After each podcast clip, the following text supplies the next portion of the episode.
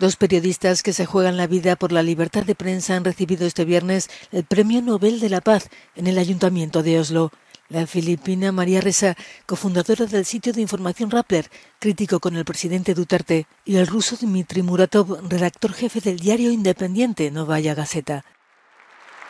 El galardón, una medalla de oro y 10 millones de coronas suecas, casi un millón de euros, ha sido entregado en una ceremonia reducida a causa de la pandemia.